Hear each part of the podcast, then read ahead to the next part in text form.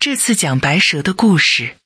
从前有位以他的智慧而闻名全国的国王，世界上的事情他没有不知道的，而且好像在秘密的事情也能有风声传到他的耳朵里。不过，这位国王有个古怪的习惯，每天吃完晚饭，桌子已经收拾干净。而且其他人也都已离开之后，一位忠实的侍从会再给他端来一道菜。不过这道菜用盖子盖着，谁也不知道里面装的是什么，就连这侍从也不知道，因为国王每次都要等到房间里只剩下他一个人时才揭开盖子吃。这种情况持续了很长一段时间，终于有一天。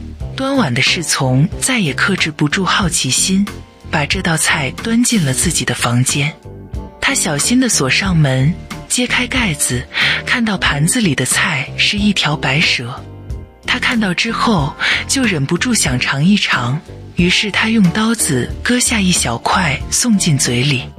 蛇肉刚碰到他的舌头，他就听到了窗子外面有一些奇怪的小声音在窃窃私语。他走到窗边，侧耳细听，发现原来是一群麻雀在聊天，相互说着在田野和森林里的所见所闻。吃了那块蛇肉之后，他现在居然能听懂动物语言了。说来也巧，也就在这一天，王后最漂亮的戒指不见了，因为这个是从哪里都可以去，所以偷戒指的嫌疑也就落到了他的头上。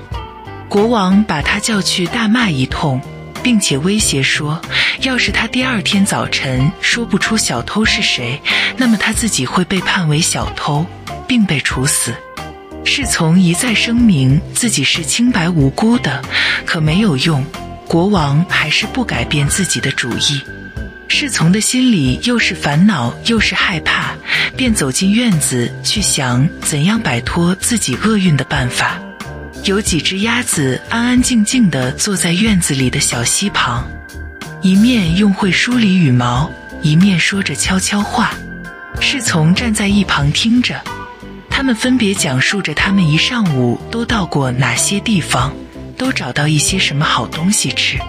其中一只鸭子抱怨说：“我的胃里有样很重的东西。”我吃东西的时候匆匆忙忙的，结果把王后窗子下的一只戒指吞进肚子里去了。侍从立刻抓住这只鸭子的脖子，把它拿到厨房，对厨师说：“送你一只肥鸭子，请把它宰了。”好的，厨师说，一面用手掂了掂鸭子，这家伙拼死拼活的把自己吃得肥肥的，早就等着进烤箱了。厨师说着，便砍下了鸭子的脑袋，在掏鸭内脏的时候，发现王后的戒指在里面。这下侍从轻而易举地证明了自己的清白。国王觉得不该那样冤枉他，想做一些弥补，便允许他提出一个请求，而且还答应，只要他开口，可以把宫中最好的职位给他。可是侍从谢绝了这一切，只请求给他一匹马和一些旅费，让他出去看看外面的世界。国王答应了他的请求，他便上了路。一天，他来到了一个池塘边，看到池塘里有三条鱼，让芦苇缠住了，嘴一张一张的想喝水。虽然人们常说鱼都是哑巴，他却听到他们在为自己这样惨死而唉声叹气。他很善良，下了马，把三条鱼重新放回到水里。鱼高兴极了，从水里探出头来，冲着他喊道：“我们会记住你的，而且会报答你的救命之恩。”他骑着马继续向前走。过了一会儿，他觉得好像听到脚底下的沙子里有什么声音。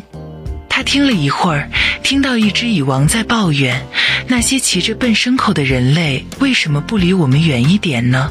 这匹纯马沉重的蹄子踩死了我们多少人喝。”于是他赶紧把马带到旁边的小路上。蚁王对他叫道：“我们会记住你的，好心自然会有好报的。”这条小路把他带进了一座森林，他看到两只老乌鸦站在窝边，正往外扔小乌鸦。你们这些好吃懒做、没有用的东西，都给我出去！老乌鸦在骂着。我们再也养不活你们了。你们都长这么大了，应该自己养活自己。可那些小乌鸦一个个躺在地上，扑打着翅膀，喊着：“我们真是可怜啊！没有谁能帮助我们，要我们自己养活自己。可我们连飞都还不会啊！除了躺在这里饿死，我们还有什么别的法子呢？”善良的青年从马背上跳下来。拔出宝剑，把马杀了，留给小乌鸦当粮食。